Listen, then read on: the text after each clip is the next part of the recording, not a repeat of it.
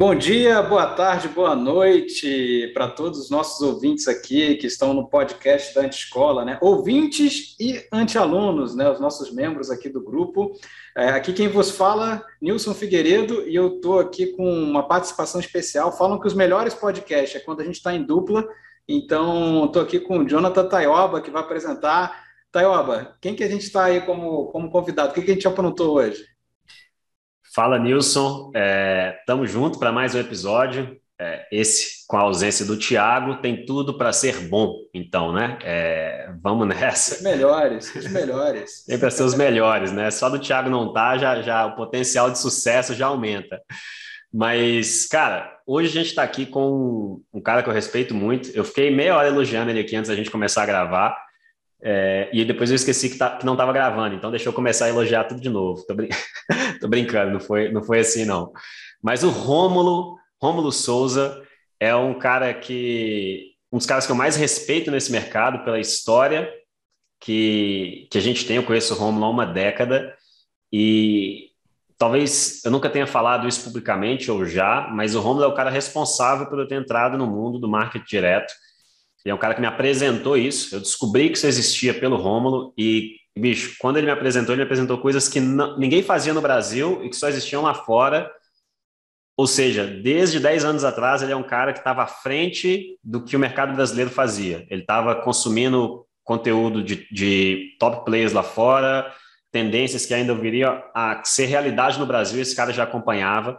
Então eu já cheguei consumindo o que tinha de melhor e aprendendo com o cara que estava à frente do mercado, que é o Romulo. Então, então teve alguém antes de você, Thelma, nesse mercado? Rapaz, então, eu comecei em 2007, mas quando eu descobri marketing direto, já tinha gente nadando nesse oceano aí há muito tempo, rapaz. Já tinha gente é. nadando nesse oceano há muito tempo e o Romulo é um desses caras, né?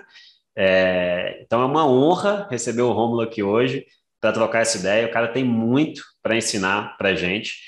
Romo, seja bem-vindo aí ao, ao, palco virtual da, da Antiscola. Prazer enorme ter você aqui. Fala aí para a galera é, te conhecer, enfim. Você é daqui de BH, Mineirinho, junto comigo. E fala aí, dá um alô para a galera. Na verdade, mais mineirinho ainda. Na verdade, eu sou do interior, mas eu vim para BH já há um tempinho.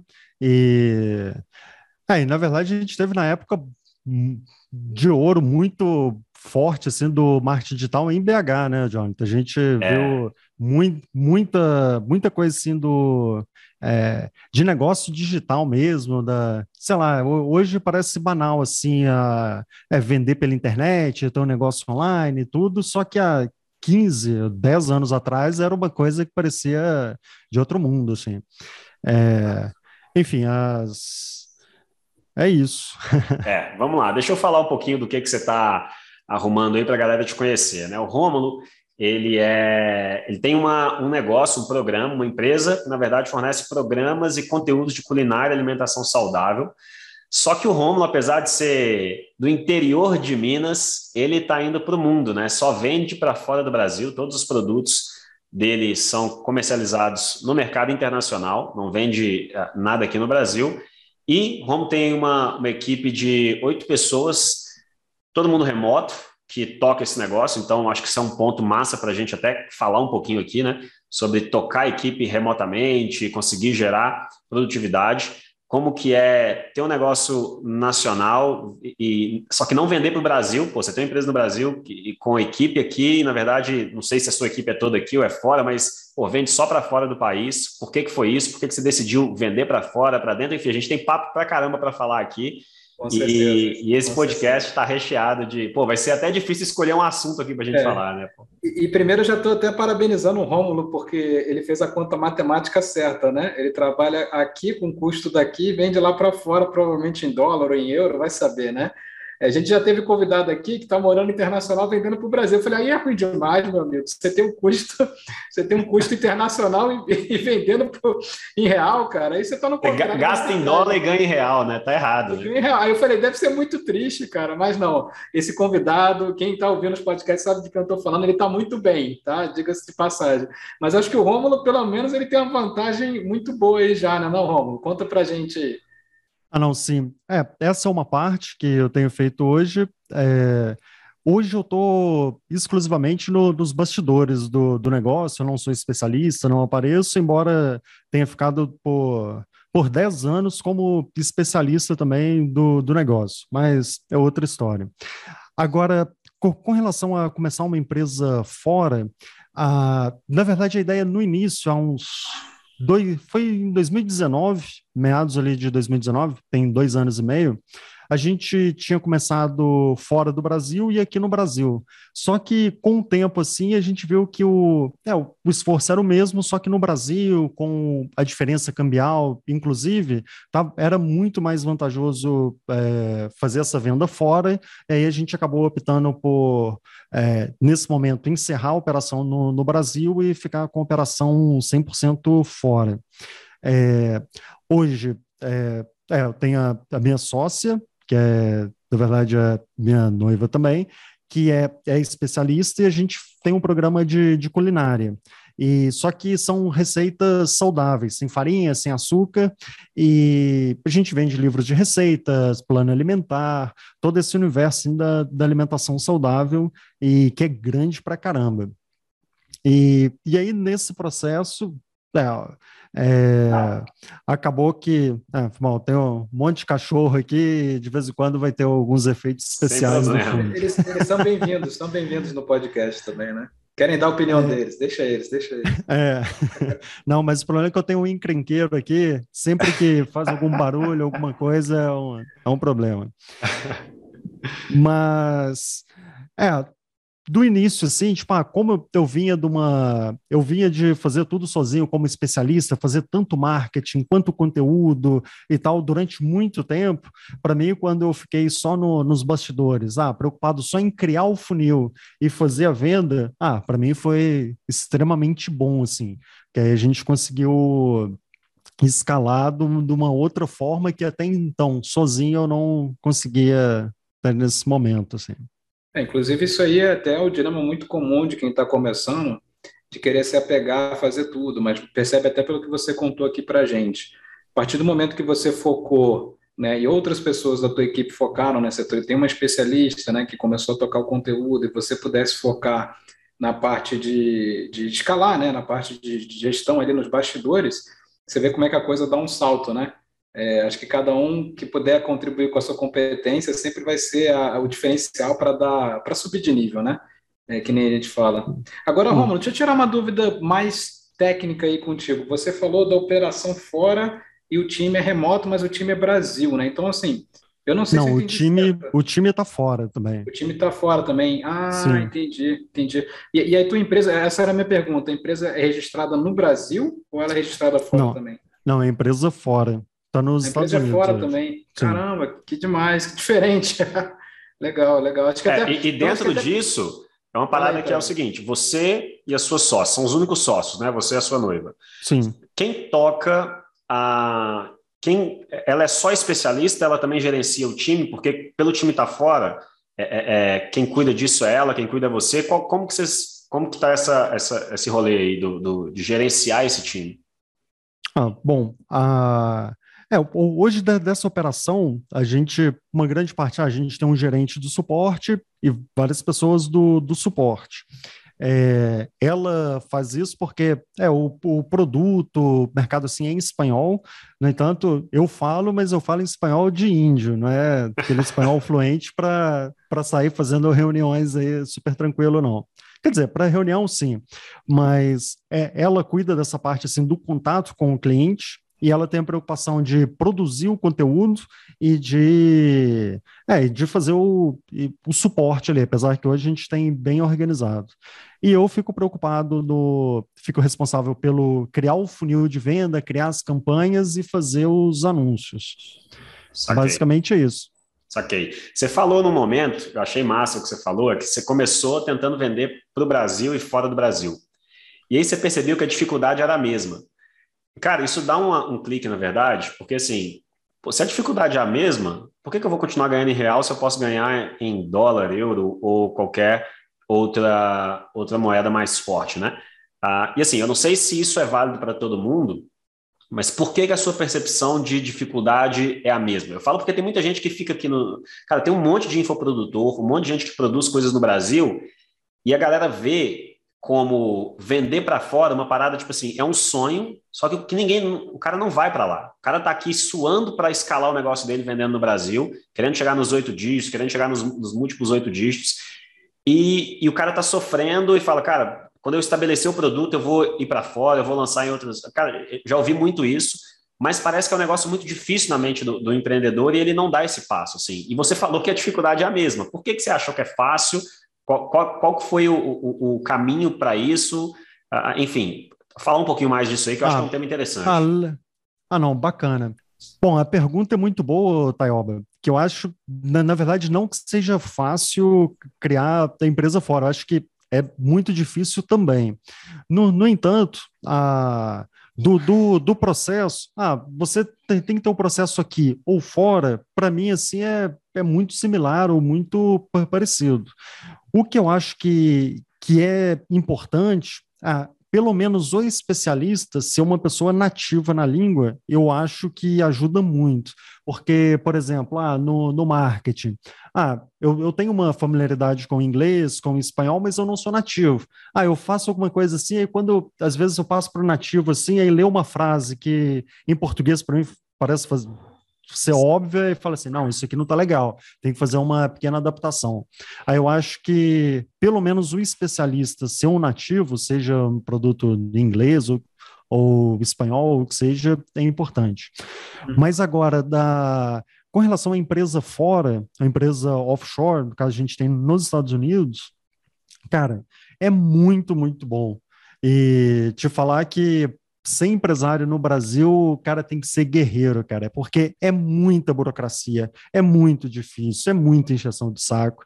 Nos Estados Unidos, eu nem acredito, você não precisa nem de ir no lugar, em dois dias sua empresa está aberta, você abre conta bancária sem precisar de assinar papel, sem nada, você faz tudo muito fácil.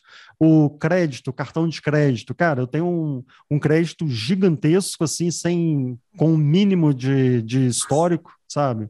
E isso no Brasil, com 10 anos de empresa, eu não tinha nenhuma dessa, dessas facilidades. E se a gente vê é, mesmo no, no, índice de liberdade econômica dos países pelo mundo, cara, não tem ninguém aí no mundo doido para abrir empresa no Brasil. Será por quê? Cara, é é um inferno. E às vezes você conversa com três contadores diferentes e eles te, te falam três coisas diferentes para fazer, e não é culpa deles, é realmente muito difícil, muito complicado. Eu, pelo menos eu sinto assim, para mim. É, tem empresa fora, a contratação, cara, é muito fácil contratar, demitir, é simples, não tem, não tem muito problema, sabe? E para mim, assim, essa eu estava acostumado com a burocracia muito forte aqui no, no, Brasil. Quando eu fui, caramba, eu não acredito que contratar é assim, que é, fazer as coisas são assim. E, tipo, muito, pra, pelo menos para mim, foi muito mais fácil assim, essa transição. É talvez a, a, seja mais uma barreira de se dispor a fazer do que complicação, né? A pessoa fala que é complicado, mas nunca de fato foi pesquisar para ver o processo, porque se, se for olhar, na verdade é mais simples do que parece, né? É, tem esse, essa questão do idioma que você falou, é importante ter alguém nativo que, que consiga, é, enfim, assumir essa parte ali da, da comunicação e, e, pelo menos revisar ou tra, traduzir, trabalhar com essa comunicação, mas a questão burocrática, jurídica, os detalhes mesmo de abrir é, a complicação é mínima, né? Complicação é mínima, é barato, é simples. Pelo menos nessa parte é, é, eu não vejo como complicação. E que eu acho até mais importante, até numa. Até foi num, num podcast passado de vocês, se eu não me engano, acho que era o Thiago que estava falando alguma coisa, ou o Nilson, não, não lembro. É, falando, ah, um dos critérios para escolher um mercado, ah, buscar escolher um mercado que esteja em ascensão porque é muito mais fácil a sua vida no, no mercado que está tá se aquecendo, porque mercados já consolidados vão ser mais difíceis. Esse é um ponto. Agora, o segundo ponto que eu acho importante também é pegar, às vezes você pega uma ideia, ah, aqui no Brasil, talvez alguma ideia de marketing, algum produto, alguma coisa, já está extremamente batido, extremamente saturado, e o mercado é difícil. No entanto, você leva isso para a Espanha, você leva para os Estados Unidos, leva para a França, talvez a facilidade que você vai estar tá lá por ser uma coisa nova é gigantesco. E eu vejo, eu sempre procuro fazer isso e vejo vários amigos assim que, que fazem isso e se dão muito bem. Hoje, por exemplo, ah, é, é muito comum observar o mercado dos Estados Unidos e ver ah, o que, que acontece lá, quais são as soluções, que é um mercado que tem muito dinheiro, um mercado consumidor gigantesco. Geralmente, se está funcionando lá e ainda não tem no Brasil ou não funciona, provavelmente é uma ideia legal. Ou se tem muita gente vendo lá, eu já vi também, ah, às vezes vê na Alemanha alguma coisa que específica que faz, alguma solução, putz, que ideia legal de, de trazer ou de adaptar.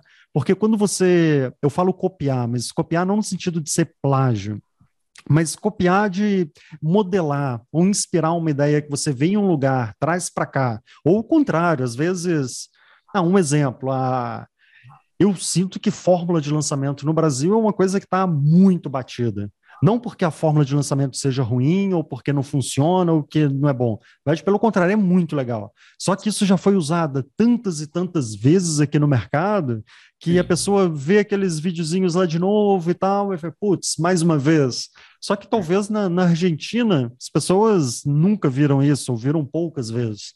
E eu acho que fazer esse tipo de é, de troca entre os lugares é, é, é uma ideia legal também. Isso é um, isso é um baita insight para quem está nos ouvindo aqui.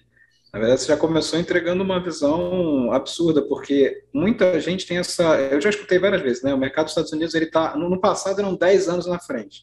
Aí hoje em dia já, já falaram que reduziu para 5. Eu já tenho dúvida se não é o que está funcionando lá em 2, 3, já vai cair aqui daqui a pouco, né? É, mas você deu uma visão interessante que é o oposto, né? O que, que funcionou muito no Brasil, e eu sei que essa parte de marketing digital, de forma de lançamento, ela é muito. O Brasil é, assim, é um dos que mais usam, usaram, né? Enfim, né? a gente sabe disso.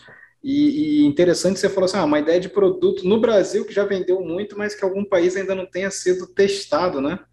É interessante Sim. essa visão. E, e aí é, é, engraçado porque olha como é que a gente se fecha, né? Até trazendo como reflexão. Se já está muito batido no Brasil, eu troco de ideia.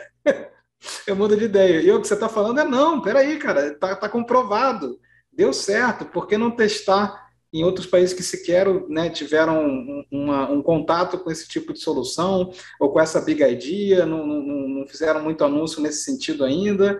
Interessante, já, já, já mexeu comigo aqui. É, é uma. É, é, um, é um negócio interessante, né? E assim, é, a, exemplo do Romulo, eu também tenho contato com diversas pessoas que fazem, é, que têm negócios estão indo muito bem é, com produtos que no Brasil, cara, você não conseguiria vender isso por mais do que 300, 400 reais. É, produtos que. Só que lá fora, por ser novidade, você vende quatro, cinco vezes o preço que você. equivalente a, a um preço que você venderia no Brasil. Porque é novidade lá fora, né? Então, esse tipo de coisa realmente tem muita oportunidade aí que ainda não está sendo explorada. A gente tem um mercado extremamente sofisticado em questão de estratégia, técnica, conhecimento de marketing e, e, uma briga de foice, né, aqui dentro, sendo que tem uma, um oceano aí fora que a galera não está não tá explorando, né.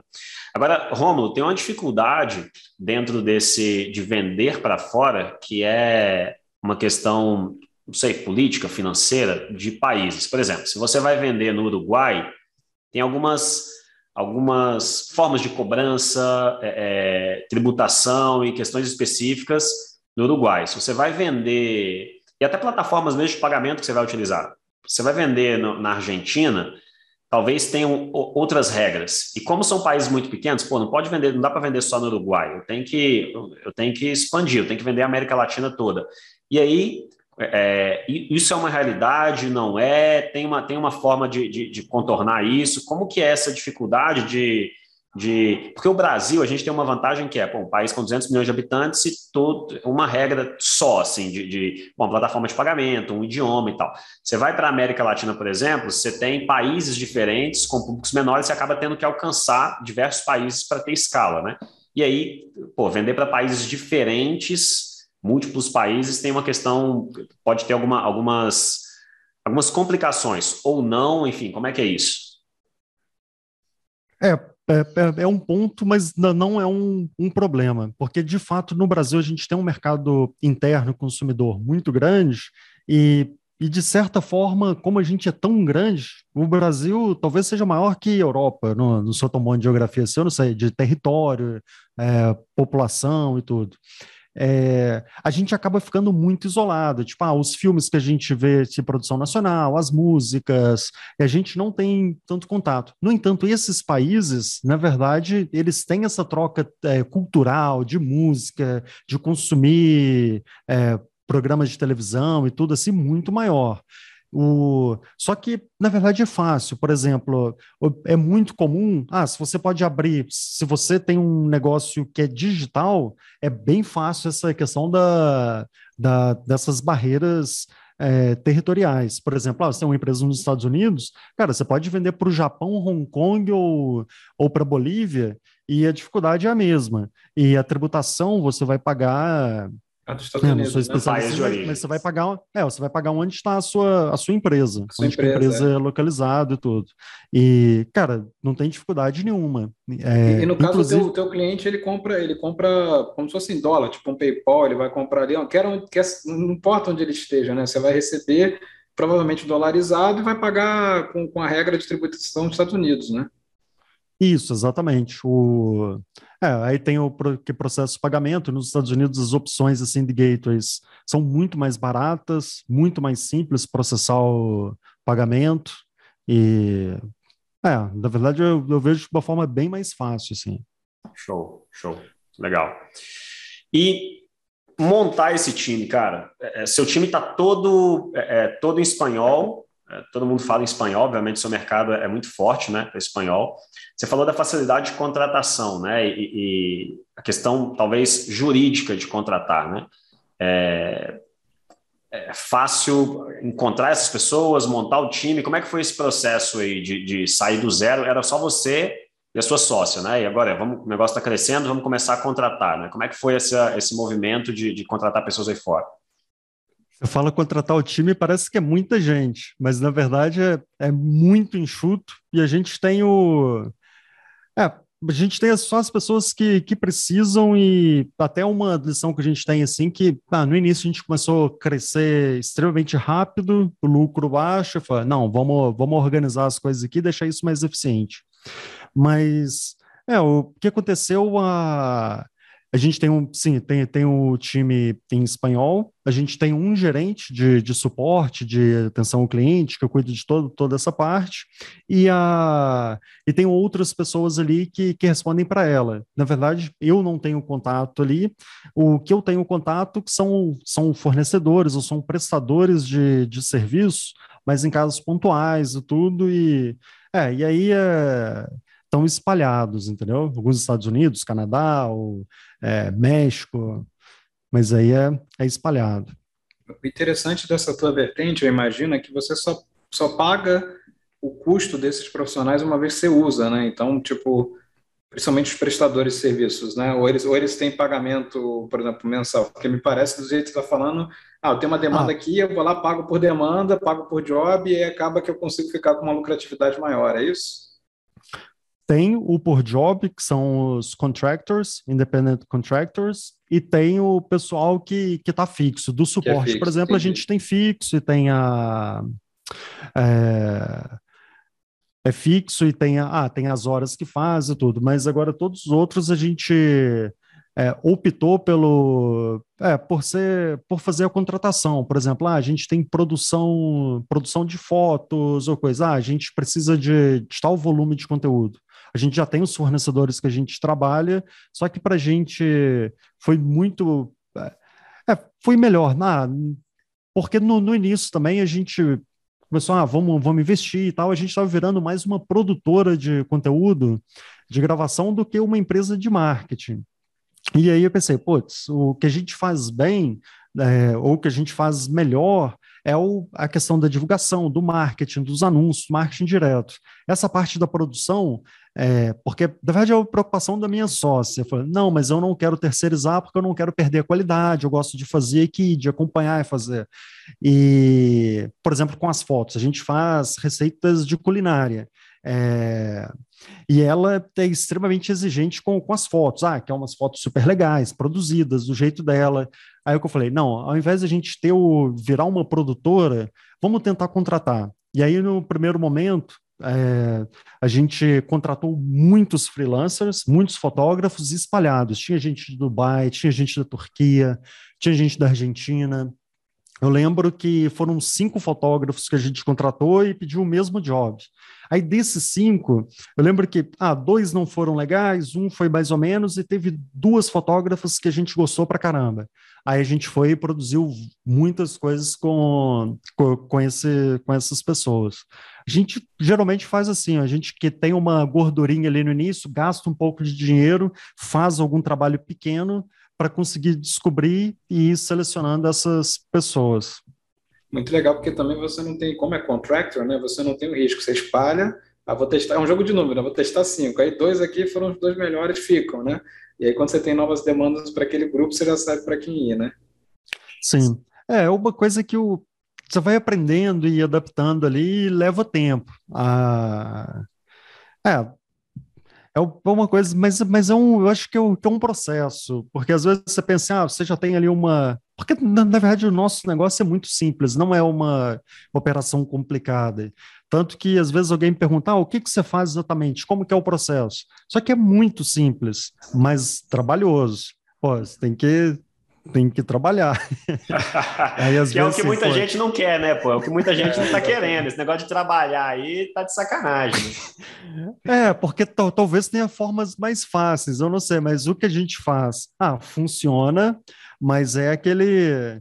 Como ah, o pessoal que vai para a academia, é o, é o frango com batata doce ali. Pô, funciona, mas é mas dá trabalho ali, você tá sempre ali com frango e batata doce. É, é, é. Agora, cara, você falou um pouco dessa filosofia e eu acredito que é uma parada que é sua. Desde que eu te conheço, você é um cara que trabalhou de forma muito enxuta, sempre, assim. Seus negócios sempre foram...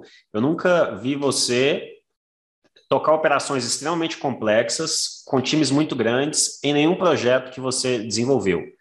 É, e você falou que teve um momento em que vocês cresceram demais, cresceram muito rápido e estava indo na vibe de deixar o negócio complexo e, e, e, falou, pô, vamos margem caindo, né? Isso é um problema que muito empreendedor lida com isso. O cara acerta a mão, achou a veia, descobriu, pô, achei alguma coisa aqui. Né? o cara enfia o pé e aí, de repente o que ele percebe é que ele está, é, é, o faturamento não, não acompanhou o, o custo, né? O custo aumenta, mas o faturamento não acompanha esse custo o cara está trabalhando muito mais, porque muitas vezes ele tem que gerenciar o time e por não saber gerenciar bem, ele tem que, às vezes, refazer o trabalho do, do time, tem que estar tá em cima ali, igual o babá, porque o time não está performando bem, o cara não conversou com o Nilson, não sabe fazer o negócio direito, achou que era só contratar e que e no passe de mágica todo mundo ia trabalhar para ele, ele ia cruzar os braços, né? Mas enfim, você estava indo por esse caminho, você decidiu dar um passo atrás e falou, cara, vamos manter o negócio enxuto. Assim, eu acredito que vocês estão num nível de escala legal, com time enxuto. O ponto é, é, é, assim, esse é um desafio de muita gente. É um pensamento seu, assim, de, cara, vamos escalar é, e manter enxuto. O, o, na sua cabeça, você, qual que é a prioridade sua? É ter um negócio simples, enxuto e que você consiga tocar de forma mais leve, ou é escalar e se custar para você adicionar complexidade, ter time, estruturar mais, você está disposto a fazer isso. Qual é a sua filosofia nesse, né, nesse movimento? Não sei se ficou claro a pergunta, tipo, cara, eu vou escalar até onde 10, se tiver que contratar, eu vou contratar ou não. Se, se o teto for aqui para manter lifestyle e negócio nessa estrutura, eu vou escalar até onde eu posso. Ah, sim. O... É, foi um processo, especialmente no, no ano passado, que a gente estava nessa das coisas, inclusive, a gente estava é, nessa de é, se tornar uma produtora e ter o, muita coisa rolando, muitas pessoas e, e, tudo. E, na verdade, eu cheguei a fechar o contrato do, do aluguel de um lugar de 700 metros quadrados, três andares, gigantesco. Aí fechei a hora que eu... Ia montar, ia montar o escritório do Google e tudo mais. É, é. E a... Eu falei, caramba, cara, que dor de cabeça que eu vou arrumar para minha vida. Eu fiz umas contas e tudo, cara, minha vida é boa demais, eu tô super tranquilo, eu posso, eu sou dono do meu tempo e, e tudo. Cara, eu fiquei um dia, eu fui, paguei, paguei a multa lá, desisti do contrato e, e adeus. E te falar que foi a melhor coisa que eu fiz, cara, porque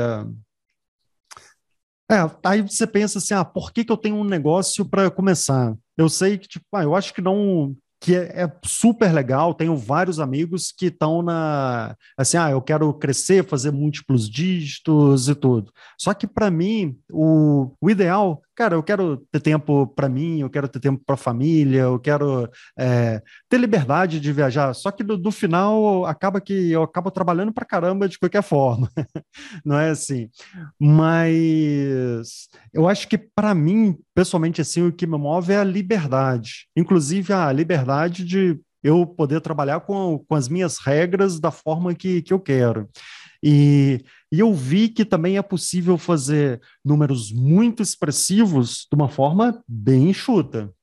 Muitos expressivos de uma forma bem enxuta. E para a gente é isso, porque é, muitos e muitos anos ali trabalhando da, é, com isso. Ah, eu conheço exatamente ali ah, como otimizar aqui, como otimizar ali, e você consegue uma escala muito fácil, ou muito rapidamente com marketing direto. É, só que para não ficar naquela, porque uma mentalidade que eu tive durante um tempo tem, ah, eu vou lançar um produto, ganhei na loteria, fiz grana pra caramba. Cara, do mercado direto, uma oferta, dificilmente você vai ficar ali colocando anúncio no talo durante meses ou anos. É difícil, a, a oferta cansa. E para gente, o que a gente tem de, de filosofia, a gente produz muito conteúdo orgânico, mas o nosso foco é anúncio e todo o conteúdo que a gente produz, a gente entra pesado em anúncio, e não importa se está vendendo bem ou se está vendendo mal, toda semana a gente faz duas publicações de conteúdos legais, e no ano a gente tem uma agenda de lançamento. A cada três, de, entre três a quatro meses, a gente lança um produto novo. Não importa se o anterior está vendendo para caramba ou não está, a gente tem essa agenda que a gente segue de produção de conteúdo para rede social, de produção de anúncio e de produto. E a gente consegue fazer isso é, é, com qualidade de vida, operação enxutas, gastando pouco e com a margem de lucro legal. Foda. Muito bom. Muito bom. E você falou esse negócio de anúncio, Romulo, uma curiosidade minha, talvez até o Taioba saiba, né? Eu que estou um pouco mais de fora aí do, do, do, marketing direto, vocês podem me dar uma aula aqui. Mas essa questão de anúncio para outros é, países, né? É, a gente fala, o pessoal está falando muito aqui do negócio do, do iPhone, né, da regra do, do, do da Apple que está travando o Facebook, assim, e, e, aí o custo, né, o custo por anúncio está aumentando muito, né, a concorrência está aumentando. Isso é uma coisa mais Brasil, os lugares que você está anunciando, você está sentindo essa, essa, essa dificuldade, está subindo também o, os valores, ou você está, tipo, sentindo que onde você está ainda está legal? Uhum. Não, do, do mundo todo teve isso. No entanto, eu acho que são 200 ou 300 variáveis do, do anúncio e tem outras coisas muito mais impactantes. Só legal. que eu acho que acaba se tornando desculpa. Ah, às vezes o desempenho não está legal, às vezes a pessoa lançou uma oferta muito ruim. Ah, fica muito fácil. Ah, não, por causa do, da atualização e fudeu. Cara, é, quando você está ali no, no, processo e sempre criando, na verdade, para falar a verdade, eu, eu, não sinto assim, ah, a partir daqui não, não foi legal, porque a gente sempre está fazendo oferta, novas ofertas, novos anúncios, novos, novos testes, né? conteúdos. Né? É, e tá no piloto automático. Por exemplo, ah, não, parece pouco, ah, criar dois conteúdos legais do, na semana. Cara, mas ah, em 12 meses, no final do ano, são 100 e desses 100, todos vão virar anúncio. Obviamente, alguns vão funcionar melhor, outros piores, algumas ofertas vão ser bem legais, outras nem tanto, mas eu acho que o importante é, é conseguir uma, uma regularidade que você consiga manter e manter produtivo e, e fazer essa produção. E, mas sem pirar também, eu acho que tem que ter a colocar a cabeça no lugar e fazer cada pessoa tem um ritmo, tem um tempo diferente. Por exemplo, no primeiro produto que, que a gente lançou, a gente levou quase um ano para fazer, para criar e tal, foi muito sofrido. Hoje, é, não uma, mas umas duas ou três semanas, a gente consegue fazer um produto, uma qualidade ainda superior e é, com mais qualidade, mais barato e muito mais rápido. Mas é uma coisa que, ah, isso depois de dois anos e meio fazendo aquele processo, né? Show. É, esse processo é um ponto, acho que é um ponto interessante, né? Você falou de alguns detalhes aí do seu processo, que é tem conteúdo novo que acaba virando criativo, né, para anúncios, é, saindo toda semana. Tem produto novo saindo a cada três meses, se eu não me engano, foi o que você falou, né? A cada três meses um produto novo sai. Três a quatro meses. Três a quatro meses um produto novo. Uhum. Ah, e os, os próprios produtos que estão rodando ali, tem todo o trabalho de manutenção, enfim, de é, pô, é, gancho novo de copy, gancho novo de criativo, e testa público, e todo o trabalho ali de, de uh, business as usual, tocando o que já está rodando para achar oportunidades de melhoria ali e manter ativo, manter funcionando o que a gente já sabe que está funcionando, né? É, o negócio que está funcionando vai parar de funcionar. Essa é a única certeza que a gente tem. Você precisa de achar coisas novas, né? Agora, por que que você tem um trabalho de fazer produto novo a cada quatro meses, mesmo quando você tem uma infinidade? Eu digo assim, qual é a questão? Recurso é, é, limitado, certo? Recurso é limitado. Você tem, você não, você tem uma equipe, você tem uma verba, você tem tempo. Todos os três recursos são limitados, né? por mais que você tenha algum desses recursos, nada é ilimitado.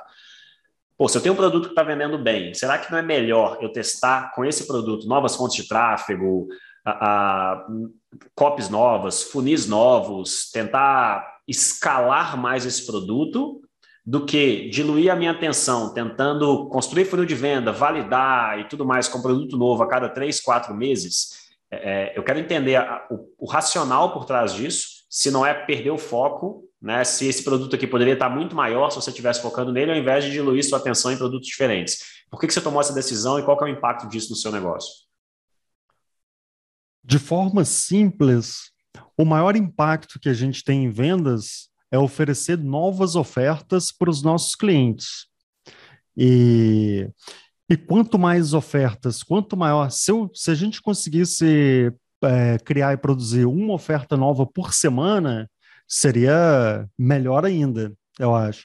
Só que, tipo, ah, quando a gente, quando eu, eu desenho o funil, a, é, a gente já tem uma coisa, a gente não é que a gente está testando uma coisa nova, a gente já tem um funil que funciona, a gente tem ali a, é, tem um anúncio, leva para a página de vendas é, extremamente ali redondinha, já legal, já, já fez tudo. Não é que a gente está testando aquele funil. A gente já faz bem feito ali no início e tem uma chance de 90% que aquilo ali vai, vai funcionar porque a gente já fez outras vezes.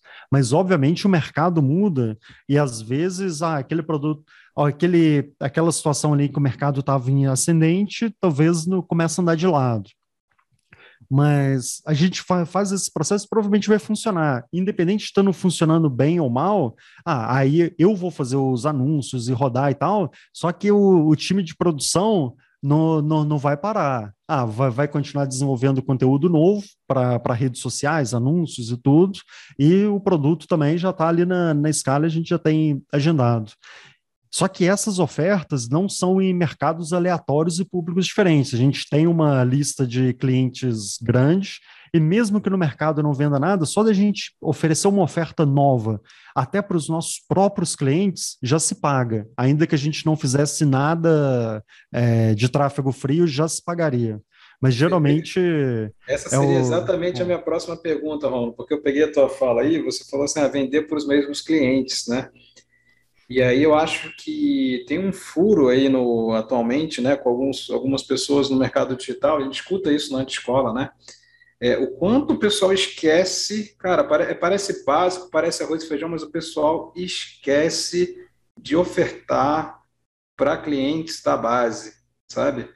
É, no nosso evento, né, em novembro do ano passado, o pessoal falou, pô, tem, tem até curso, né, que o pessoal comprou de infoprodutor, que ele, ah, era um ano, né? E aí o cara perde o acesso depois desse um ano. Ele falou, cara, se alguém tivesse me ligado e falado, você não quer renovar, eu teria renovado, entendeu? O cara pega Sim. e já corta o acesso dele. Então, assim, é, essa, essa coisa, a gente fala muito do LTV, né? O Lifetime Value, né? Então, assim, você, pelo que você está falando, eu queria até que explorar um pouco mais esse assunto aí, queria que você se aprofundasse um pouco mais desse, onde você, até onde você puder dar, né?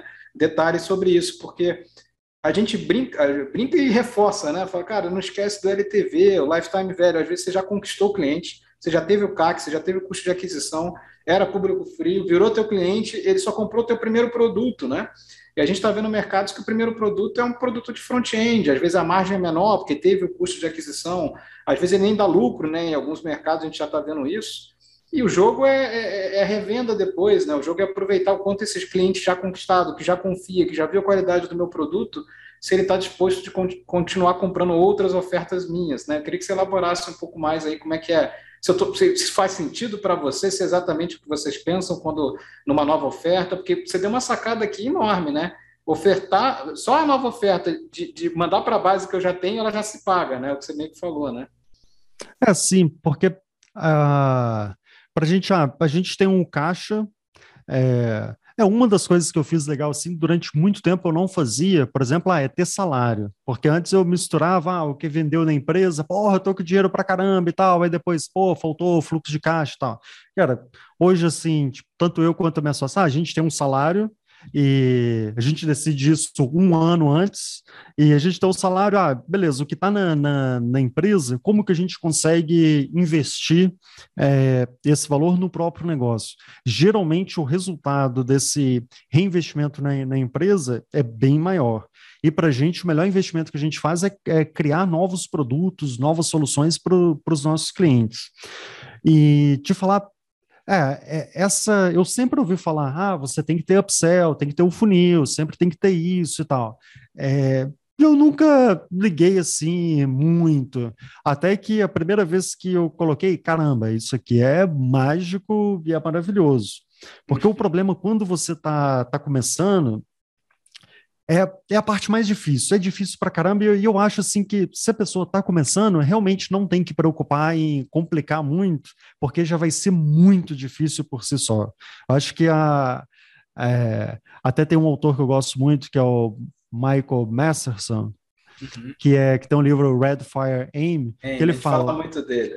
É, é, o é. Mike Ford, né? Como é que é o nome do cara Sim. verdadeiro? É, o é, Mark Ford. É o Mark Ford. Ah, eu até tenho aqui. É o meu é o meu livro de cabeceira. Eu leio pelo menos uma vez por ano, porque para mim é, é de uma forma sintetizada o, o que é o negócio, assim. Eu é, eu até conheci ele. É, é um cara sensacional.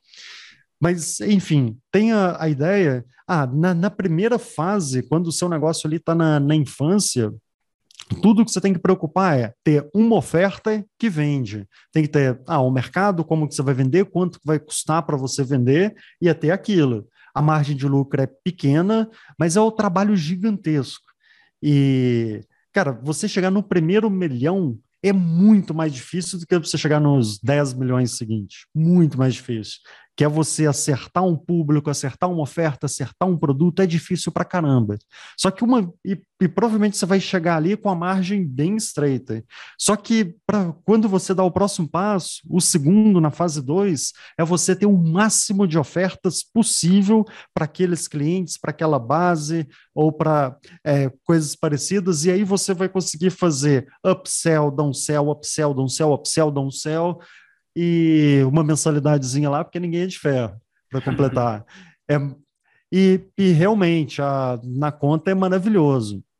E quando às vezes você pensa, por exemplo, ah, a gente vende um, um livro é, de 19 dólares, aí você coloca um upsell ou um downsell a mais ali, aí você faz a conta, ah, no funil isso aqui dá só 80 centavos a mais. Cara, mas coloca isso na escala, coloca isso ao longo dos meses, ao final do ano, é, é um número gigantesco. E não tem por que não fazer. É uma.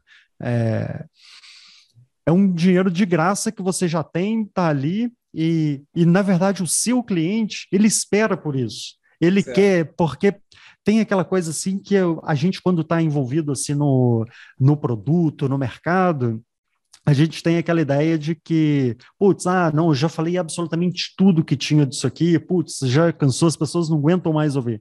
Cara, quando a gente já está cansado e não aguenta mais fazer, as pessoas estão começando a ouvir falar de você. E, por exemplo, ah, a gente tem a publicação ali duas vezes por semana. É que é o que a gente consegue fazer de uma forma tranquila. Mas se a gente publicasse duas vezes por dia, de manhã e de tarde, as pessoas, no eu geral, iam adorar, iam amar. Ah, publicar um super vídeo de manhã, outro à tarde. E eu acho que quanto mais conseguir oferecer, mantendo a sanidade mental, melhor. é importante, essa parte de manter a sanidade mental, eu acho que é importante também, né? Faz parte. É. Cara, animal. Agora me diga aí, assim, olhando para o seu, seu negócio hoje, você vê grandes mudanças que você precisa fazer no seu negócio para levar ele. Eu acredito que você tem uma meta, né? Eu queria começar por aí. Você tem uma meta, um grande objetivo. Você vê alguma coisa para o seu negócio daqui a um ano, dois anos, você visualiza, seja uma meta de faturamento, uma média de uma meta de impacto. É, você vê, você tem uma, algo que você está buscando, né? Você acha que você precisa fazer grandes mudanças no seu negócio hoje para chegar lá? Quais são as mudanças que você precisa fazer para o seu negócio continuar crescendo? É, é, enfim, ajustes, transformações no modelo de negócio, no modelo de gestão, em processos. Aonde você acha que está a alavanca que vai gerar esse, esse, esse próximo salto de crescimento ou a, a, a própria perpetuidade do seu negócio? Ou você, você não, não é, você não vê uma grande mudança que você precisa fazer no seu negócio hoje, não vê um grande, enfim, uma demanda, um grande desafio que você está enfrentando? Bom, em linhas gerais, sim, hoje eu acho que está bem otimizado. Acho que a gente teve. É, no ano passado a gente teve um crescimento organizado, as margens legais e enfim, foi bacana, porque no ano anterior foi caótico. A gente é, trabalhou para caramba, vendeu bastante, teve uma margem pequena. No ano passado a gente conseguiu ajeitar isso. Eu acho que nesse momento no negócio, o objetivo é mas para a gente, ah, a gente conseguir manter o negócio ali funcionando, mas é, uma forma mais tranquila pessoal, porque, por exemplo, ah, a gente trabalhou para caramba, tipo, ah, eu mesmo é, é, tenho ali extremamente produtivo e fazendo tudo ali certinho, bonitinho, concentrado e tal. Só que ao longo do tempo é difícil, porque não é, um, não é um, só um sprint, é uma maratona e você tem que estar tá com a cabeça no, no, lugar, assim. Com certeza. É, é, e ao mesmo tempo, assim, um, um problema assim que, que eu vejo é, ah, é tentar manter a cabeça aberta que, que eu acho que é a parte mais difícil, porque ah, quando você tem uma coisa que funciona, muitas pessoas ah, ficam arrogantes, ou às vezes tem um pessoal ali ah, que está começando agora, não sei o quê, tem alguma coisa nova, você, ah, não, isso aí é, que é é, qualquer merda. Só que muda muito rápido o mercado, muda muito rápido. E se você tá, tá fechado ou não é, é não tá afim de, de experimentar ou de ver o que que o que que está acontecendo no mercado, o que que as pessoas estão fazendo, você pode ficar muito para trás. E aí, pessoalmente, sim, eu acho que ter, ter essa mente aberta, ver outros lugares, outras coisas, ajuda muito, assim. É, e, e, cara, eu acho muito massa o que você falou, e óbvio que, assim, pô, não tem como eu não puxar sardinha para a escola dentro do que você falou aí, né? Porque, primeiro porque eu sou suspeito para falar, eu acho a escola fenomenal, mas eu acredito que uma, um dos nossos desafios, até mesmo dentro do que você falou, o mercado muda muito rápido, né? É, e eu não vou lembrar de cabeça agora, mas a, você é prova disso. Acho que todo mundo, eu não preciso de puxar nenhum dado, é, acho que todo mundo é prova disso. As coisas que você faz hoje, no dia a dia do seu negócio, é, e que realmente geram resultado, é bem provável que elas são totalmente diferentes das coisas que você fazia que geravam resultado há três, quatro anos atrás. Né? É, é as coisas, de fato, mudam muito rápido. E a gente não consegue acompanhar a inovação na velocidade que a inovação acontece. É impossível acompanhar a inovação na velocidade que ela acontece. Porque senão você não conseguiria fazer o seu negócio funcionar. A inovação, ela não é o que vai fazer o seu negócio funcionar. A inovação é o que vai, vai fazer o seu negócio continuar funcionando a longo prazo. É, é, são essas doses de inovação que você traz para gerar saltos de crescimento ou mudar ponto de flexão nessa curva, né? Tendência. Se o negócio está começando a crescer de lado, é uma inovação que vai fazer ele gerar o próximo grande salto. Se o negócio está em declínio, vai trazer ele para cima. Mas, enfim, no final das contas, você tem que cuidar do business as usual ali. Se você ficar olhando só para fora e não olhar para dentro do seu negócio, o negócio não roda. Mas você também precisa estar ligado na inovação, você precisa acompanhar a inovação. Né? E, e uma das paradas que eu acho máxima na escola é a possibilidade de estar em contato com a inovação na velocidade que a inovação acontece, sem que você precise de fato estar ativamente pô, testando um milhão de coisas. Né? A gente tem encontro lá toda semana, onde toda semana um membro da escola fala, pô, eu estou fazendo isso e está sendo transformador no meu negócio. É uma forma de você ter acesso a uma parada que certamente você não teria condição e tempo de testar, porque pô, você está ocupado demais tocando o seu negócio, mas você tem acesso a essa inovação o tempo inteiro no mercado. Né? Você tem acesso a pessoas, conexões, networking e inovação do mercado que talvez alguma hora você vai achar uma parada ali que pô, faz um enorme sentido. Inclusive coisas que não são comuns no seu mercado. Pô, vi uma parada de um cara de e-commerce que ninguém no mercado de infoproduto faz, mas que dá para trazer para o meu mercado e fazer pô, é animal, né? Inclusive, pô, a forma como a galera de e-commerce faz anúncio, a forma como a galera de dropship faz anúncio é totalmente diferente da forma como a galera de infoproduto faz anúncio. Será que não dá para aprender nada com esses caras, né? Então, esse contato, né, é, é, de ver o que está rolando é vital para isso, né? O que você falou. É ter essa humildade de falar, pô, sou muito bom, mas é bem provável que aquilo que eu sou bom hoje não vai ser suficiente daqui a um, dois, três ou quatro anos. Então, pô, eu preciso ver o que está rolando, preciso ver o que está vindo aí, né? Porque eu estou surfando essa onda, mas aqui atrás está vindo outra, né? E essa onda aqui ela vai quebrar. Pô, eu, eu tenho que saber qual é a onda que está vindo atrás, porque se eu ficar só, se eu ficar olhando só para minha onda, ela que ela quebrar na praia, morreu, né? Eu preciso, eu preciso ver qual que, é, qual, que ondas estão vindo, né? É, enfim, é, é, muito massa isso que você falou. Eu acho que fica um alerta aí para abrir a mente em relação a isso, porque realmente é, é, é muito importante. A gente está no mercado há muito tempo, a gente tem uma visão privilegiada disso, né? Porque a gente não consegue mais se enganar de achar que o que a gente sabe é suficiente por 10 anos. A gente sabe que não é. Você precisa de estar sempre buscando coisa nova. A gente, a gente percebe isso olhando para a história. O mercado mudou e evoluiu muito ao longo desses, dessa última década, né? E vai evoluir mais rápido ainda na próxima década.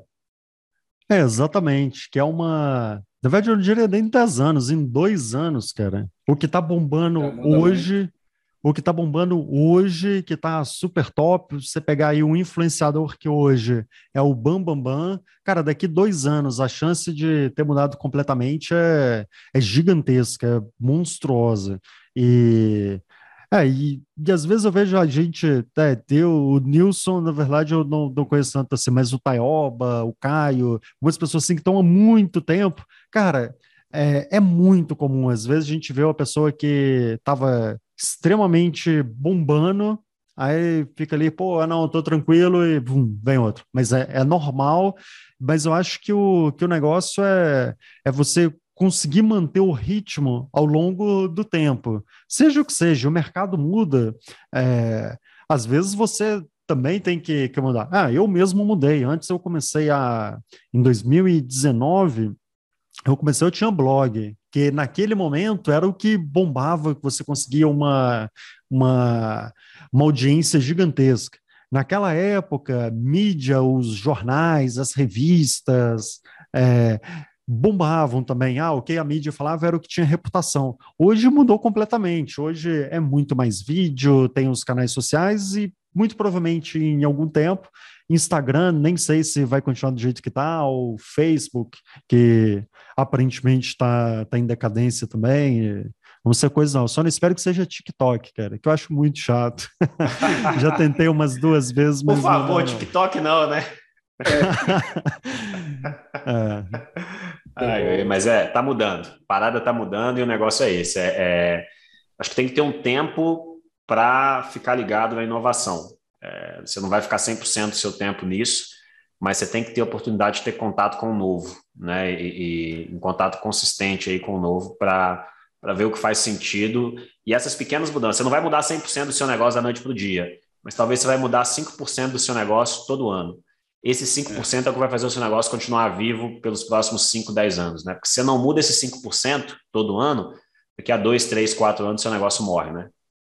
Exato. Não. Eu, eu acho curioso tá, o que a Tava estava falando, né? Dessa coisa de você estar tá vivendo a inovação, tá vendo o que está acontecendo. É, até na escola aqui, é que eu não posso dar detalhes, né? Mas tem, tem membro, né? Que, que não precisaria estar com a gente, né, de como é que usaria o, falando no português, claro, né, já está com, como é que vocês falam, já está com burro na sombra lá, já está com, né, não lembro do ditado, assim, já não precisa fazer mais nada. Mas a fala dele para a gente foi assim, eu quero estar tá dentro, olha, olha o valor que ele enxerga, né, que, que, é diferente da maioria, né? a maioria quer escalar o um negócio, mas o valor dele, eu quero saber o que está acontecendo no mercado, quero estar um pouco à frente, ele ainda falou de um jeito assim, porque um, um pouco mais de idade, né, é, quero ver o que, que a molecada está aprontando, o que estão fazendo, o que está em tendência. Então, às vezes, o valor, a percepção de valor para uma pessoa que já está num nível muito alto, ela não é talvez escalar ainda mais o negócio, né? Ela já já já está já tá muito bem encaminhada, né? Mas o valor é muito ver o que, que está acontecendo no mercado, é uma outra percepção, né? Sim, não, concordo completamente. É, é, e é realmente isso, manter essa cabeça aberta, ter essa curiosidade de experimentar e sempre lembrando também, não é, ah, como é, faz um mês, ah, webinar, porque tem gente fazendo e tá legal, aí depois, ah, não deu muito certo, ah, não, vamos fazer, vou fazer aqui TikTok, ah, não, vou fazer isso. Não, não é isso, porque, tipo, ah, eu falo assim de experimentar, de ser curioso, só que na verdade eu sou muito conservador, eu tenho a fórmula que funciona, eu tento manter ali a, a cabeça aberta, olhar o que está funcionando, e salo, tenho, tento manter, porque é difícil, assim, é, mas tento manter mas é, só para não perder, mas o dia a dia também ali, tipo, da é, de você fazer o trabalho difícil, né? Tipo, ah, de manter o dia a dia e tudo assim, não, não é não é fácil, assim, e é importante. Ah, por, por exemplo, ah, blog mesmo. Não é que eu acho que deixou de funcionar, só que surgiram muitas outras coisas que também são legais pra caramba, né? É, você vai encontrar o seu jeito. De né? oportunidade, né? Oi, tá, eu falei. Não, é, você vai encontrar o seu jeito, pô. Às vezes, dentro do seu modelo de negócio, dentro da sua operação, da estrutura que você criou, é mais fácil você. Pô, tem gente que é difícil produzir um vídeo. Pô, meu amigo, é difícil produzir um vídeo na sua estrutura, no seu negócio. Pô, vai, vai, vai em texto, vai em blog, vai em, em e-book, produz conteúdo em texto, né? Enfim, você vai achar o seu jeito, né? Não é o que funciona para o outro que você tem que enfiar a goela abaixo do seu próprio negócio, né? Eu acho que é, é ter essa maturidade para encontrar, cara, dentro da, minha, da operação que eu desenvolvi, para a gente é mais fácil desenvolver esse formato de produto, é mais fácil desenvolver esse formato de comunicação, é mais fácil soltar com essa frequência, enfim, é, é, cada um vai ter o seu, seu o seu jeito de, de fazer as coisas acontecerem, né? E eu acho que isso é importante. Romo, Brigadão, cara. Ouvir você é, é, uma, é um prazer, né? A gente aprende muito e foi massa trazer você aqui. Espero que. Quer dizer, eu curti pra caramba e se eu curti, eu acho que a galera que tá ouvindo também curtiu muito. Então, valeu. Espero que você tenha curtido o papo também. E fala aí, assim, é, você vai estar com a gente no evento em BH, 26 e 27 de março. Quem quiser te conhecer, apertar a mão, trocar uma ideia, saber como é que você, enfim, como é que você faz esse negócio todo acontecer, vai ter oportunidade de fazer isso pessoalmente com a gente aqui, né? Fala aí, como é que tá a expectativa aí para o evento? Ah, é bacana. O... A gente ficou muito tempo sem evento, né, cara? Eu acho que já está na hora e, é, e querendo ou não, uh, esse contato pessoal e e de conhecer pessoas, trocar ideia é uma coisa que faz, faz falta, né, cara? E, e essa troca, assim, o, enquanto o metaverso não, não chega, eu acho que, que ainda é essencial esse, esse contato assim, com as pessoas. Com certeza, com certeza. E aproveitar e te agradecer também, Rômulo, por ter aceitado aí o convite, né? Estar tá aqui com a gente nesse bate-papo. E tamo junto. Deixa uma mensagem final aí para quem está nos escutando né? E mais uma vez aí, obrigado a todos os ouvintes. Acho que teve muito insight hoje aqui. Estou interessado em conhecer outras geografias agora, muito, muito influenciado aí pelo, pelo bate-papo aí contigo, Romulo. Ah, valeu demais, o Nilson Taioba, pelo, pelo convite. Gostei do, demais aí do, do papo. E, é, e pessoalmente também o podcast são formatos que eu mais gosto hoje, assim, do, do sair, tá no carro e tal. É um, é um papo mais é, é que você consegue aprofundar melhor e falar e trocar ideia assim. Putz, valeu demais e espero que alguma coisa tenha sido útil aí. Show, show demais. Valeu, valeu, Romulo, então. Valeu, Nilson. Um abraço para quem está ouvindo, ficou com a gente até o final e a gente se vê no próximo episódio do nosso podcast da Escola. Um abraço. Um abraço, pessoal.